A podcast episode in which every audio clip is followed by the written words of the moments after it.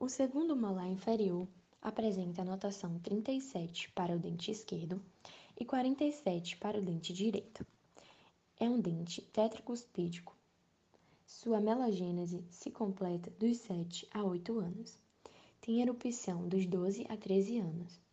Sua risogênese está completa dos 14 a 15 anos e o início de sua calcificação se dá dos 30 a 36 meses.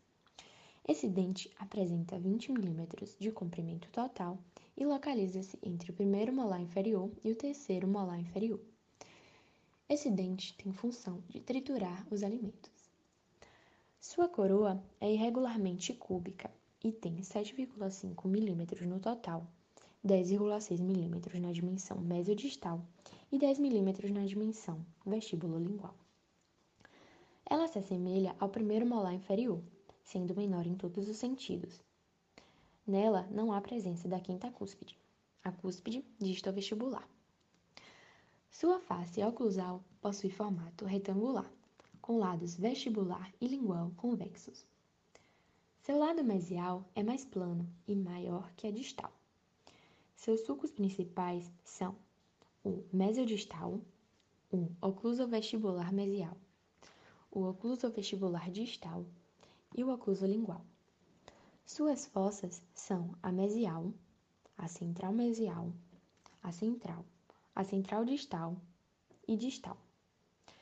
Apresenta quatro cúspides, sendo dois vestibulares e dois linguais, sendo em ordem decrescente de volume denominadas mesiovestibular, mesiolingual, distovestibular e distolingual. Essas cúspides são separadas por dois sulcos principais retilíneos, cujo ponto de encontro resulta em uma fosseta central. Esses sulcos apresentam forma de cruz. Sua face vestibular apresenta formato trapezoidal, com lado cervical menor, e possui um sulco que estende-se até metade, formando um forame cego.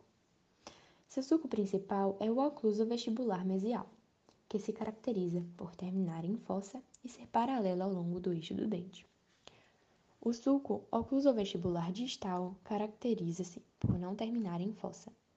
Apresenta inclinação da mesial para distal, oblíqua ao sulco mesodistal, e ser menor que o sulco oclusovestibular mesial. Seguindo no segundo molar inferior, a face lingual tem formato trapezoidal mais estreita que a vestibular, apresentam duas cúspides que são separadas entre si pelo sulco vestíbulo lingual.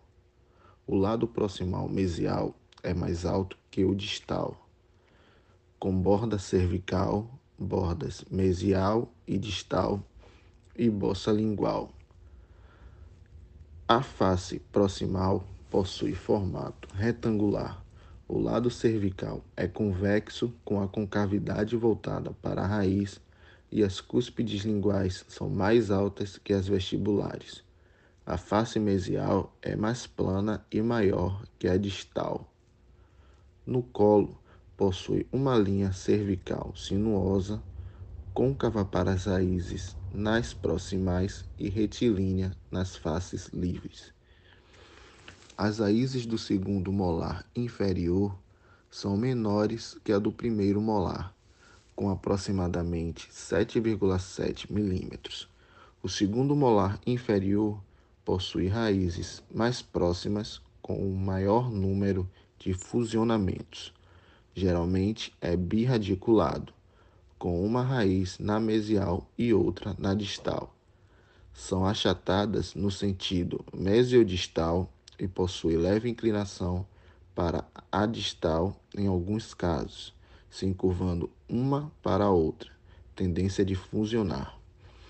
Um fato interessante é que no segundo molar inferior não há a raiz distolingual, como ocorre no primeiro molar inferior.